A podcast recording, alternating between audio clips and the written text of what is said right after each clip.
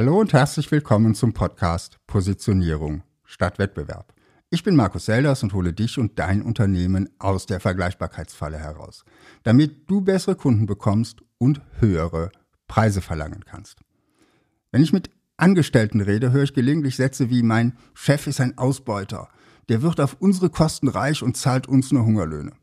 Und wahrscheinlich gibt es solche Chefs wirklich. Aber es gibt noch eine andere Sorte Ausbeuterchefs. Und das sind Selbstständige, die sich selbst ausbeuten. Und oft merken sie es noch nicht einmal.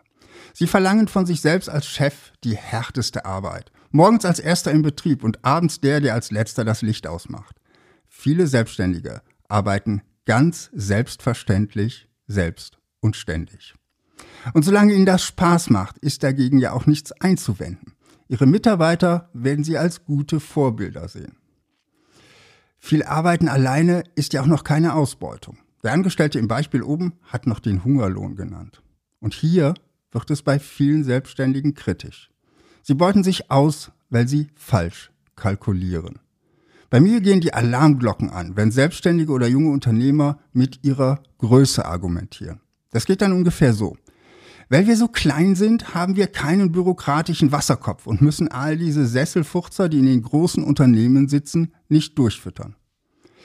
Wenn ich danach frage, meinen Sie sowas wie Buchhaltung, HR, Marketing, Arbeitssicherheit und so weiter.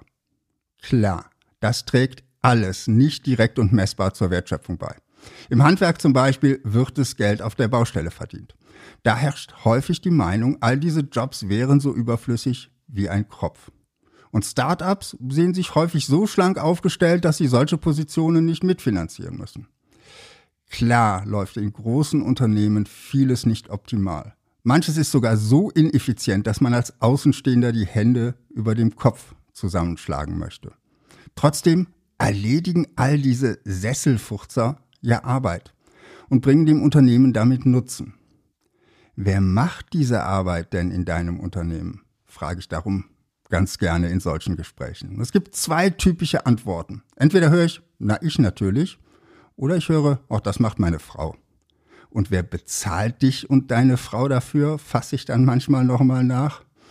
Na keiner, das macht man als Selbstständiger eben noch, wenn Mitarbeiter Feierabend haben oder am Wochenende.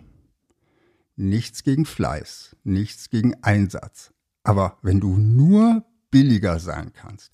Wenn du als Selbstständiger in deiner Kalkulation deine Überstunden nicht einberechnest, dann beutest du dich auf Dauer aus. Schlimmer noch, du baust kein nachhaltiges Business auf. Du baust dir eine Falle auf, aus der du, wenn du Pech hast, nicht mehr rauskommst. Denn wie soll so ein Business wachsen? Du wirst als Unternehmer immer der Engpass sein. Und du kannst dir niemanden einstellen, der die Aufgaben für dich übernimmt, weil sie ja in deiner Kalkulation nicht drin sind. Und je länger du so arbeitest, desto schwerer wird es für dich, deine Preise zu erhöhen. Denn schließlich sind deine Kunden ja bei dir Kunden, weil du billiger bist als deine größeren Wettbewerber. Wenn du in dieser Situation steckst oder gerade in diese Situation hineinläufst, dann handle so schnell wie möglich. Sonst bist du bald Sklave deines eigenen Unternehmens. Und das ist nicht das Ziel, für das du angetreten bist, oder? Ich unterstütze dich gerne dabei. Eins zu eins im Positionierungscoaching oder gemeinsam mit anderen Unternehmern auf meiner Positionierungsplattform. Alle Infos findest du auf www.seldos.com.